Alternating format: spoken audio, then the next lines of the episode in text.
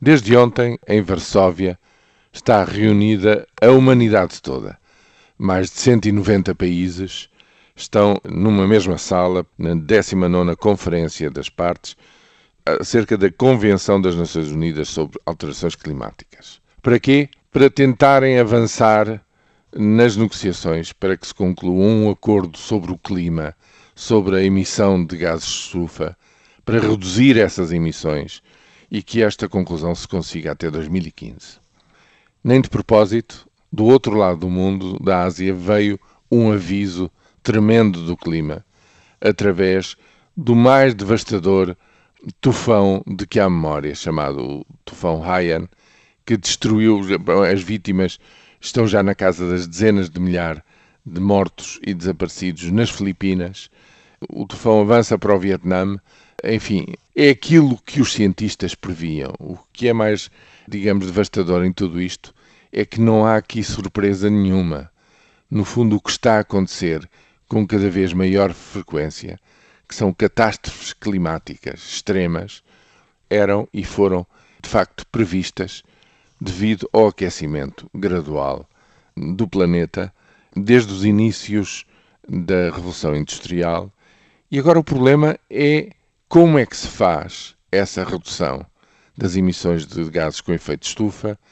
Quem paga isso? Como se distribuem de uma forma justa e equilibrada os custos entre as velhas nações industriais poluentes e os novos países emergentes que querem efetivamente ter direito, também elas, essas novas potências, ao desenvolvimento económico, mas desta vez tem que ser efetivamente com um grande esforço se não até ao fim do século, com um aquecimento global na casa de 4 graus centígrados, isso significa verdadeiramente uma realidade catastrófica para os nossos netos e bisnetos.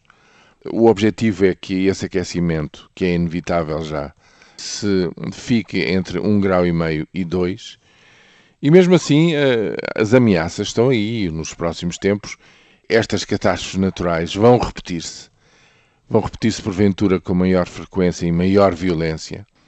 Portanto, os custos vão ser tremendos e são já inevitáveis, mas tem que se chegar a um acordo eh, justo e equilibrado que inclua desta vez todos. Se não forem todos eh, os, os mais ricos e os menos ricos a dar o seu contributo, o efeito limitado do Acordo de Quioto não vale a pena ser prolongado, ou seja, não chega que seja prolongado.